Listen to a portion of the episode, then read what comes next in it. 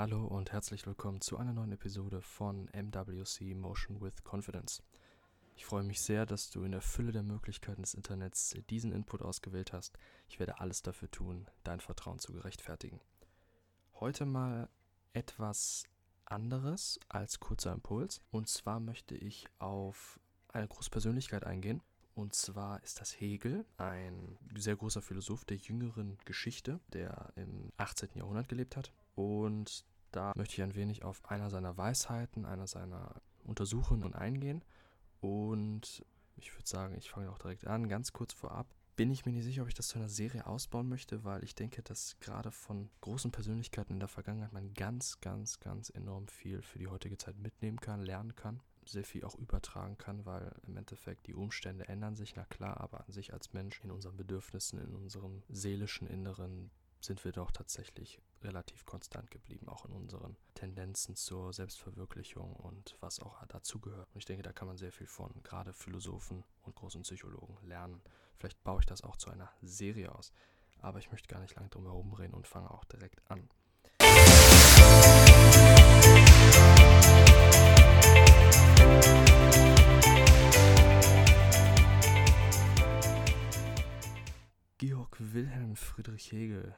kannte sich mit Zankereien aus. Nicht nur, weil er Schwabe war und wie viele seiner Landsleute das Disputieren grundsätzlich liebte. Hegel lebte zudem in einer Zeit des Lärms von großen Schlachten und Kriegen in der Welt. Jeder darum stritt, wie es nach der großen Revolution in Europa zu dieser Zeit weitergehen sollte. Und da kam nun einer wie dieser Hegel und sagte in seiner Phänomenologie des Geistes, das Wahre ist das Ganze.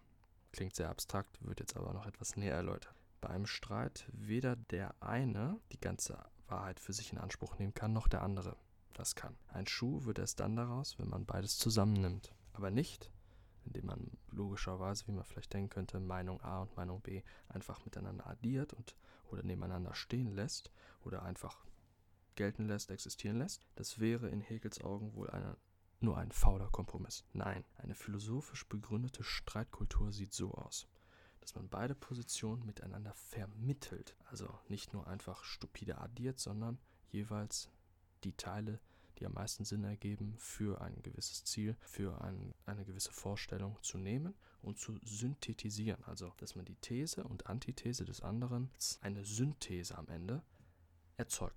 Und das ist dann auch das Ganze. Und man kann nicht hundertprozentig sagen, ob genau da die Wahrheit liegt, aber man ist gut beraten, sich im Falle eines Streits dieser Dynamik anzuvertrauen. Darum sollte man einem Streit auch in der Arbeit, aber wie auch im Privaten, nicht ausweichen. Denn in der Spannung von These und Antithese steckt für Hegel die Energie, die überhaupt erst Neuerungen und Veränderungen in die Welt bringt und uns näher an die Wahrheit gelangen lässt.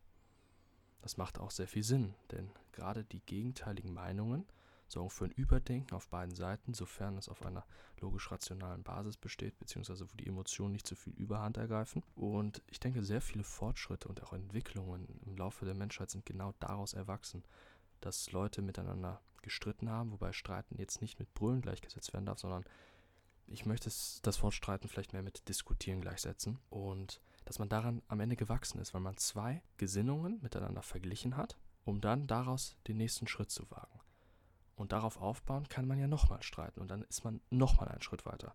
Und ich denke, da sind halt wirklich sehr viele Erfindungen und auch Entwicklungen, vor allem in den Geisteswissenschaften, denke ich, vorangegangen. Genauso auch wie in der, im Ingenieurwesen, denke ich. Deswegen ist auch eine gute Streitkultur immer wieder ein großer Punkt im Management oder auch in ähm, der Forschung und Entwicklung. Weil nur gerade so durch das Brainstorming beispielsweise gute Ideen erst geschaffen werden wie gesagt, beziehungsweise ich weiß nicht, ob ich schon gesagt habe, ähm, ist hier ganz wichtig, dass man wirklich keine Angst hat, das zu sagen, woran man denkt, beziehungsweise die Thesen aufzustellen, wo man sagt, die machen für einen selber Sinn. Denn das ist genau der Sinn des Streitens, beziehungsweise vielmehr des Diskutierens. Das wird aber eben nur gelingen, wenn man den Mut und den Willen zur Verständigung aufbringt, wie eben schon gesagt. Wenn man die Größe hat, die These des anderen anzuerkennen und eine klare Gegenthese formuliert, um dann gemeinsam nach einer Synthese zu fahren. Was ganz etwas anderes ist, als seine Meinung durchzusetzen. Wer im Streit nur seine Sicht durchzusetzen versucht, verspielt die Chance auf Wahrheit und Fortschritt. Mit seinen Gedanken war Hegel wohl einer der größten oder eher gesagt ersten Mediatoren seiner Zeit. Ich freue mich sehr, dass du diesen Podcast bis zum Ende gehört hast. Ganz kurz möchte ich dir noch meine Kontaktdaten geben für eventuelle Verbesserungsvorschläge, für irgendwelche ähm, Anliegen, die ihr habt oder generell irgendwas, was ihr vielleicht mal hören wollt in dem Podcast, vor allem zu den Themen Psychologie oder was auch immer. Äh, ich würde mich freuen, da von euch zu hören, weil ich auch gerade erst damit anfange und ja, Feedback da immer erwünscht ist. Die Kontaktdaten sind E-Mail info at motion-confidence.com, auf der Website www.motion-confidence.com und bei Instagram at motion-confidence. Ganz kurz zu der Website noch. Da könnt ihr mich natürlich erreichen. Plus habe ich auch einen Blog, der ähnliche Artikel veröffentlicht zum Podcast, sowie einen Shop für Hoodies und Shirts mit zum Nachdenken anregenden Sprüchen, beziehungsweise auch noch ja, ganz ansprechenden Motiven. Und würde mich einfach freuen, wenn ihr da mal vorbeischaut. Und sonst wünsche ich euch noch einen tollen Tag.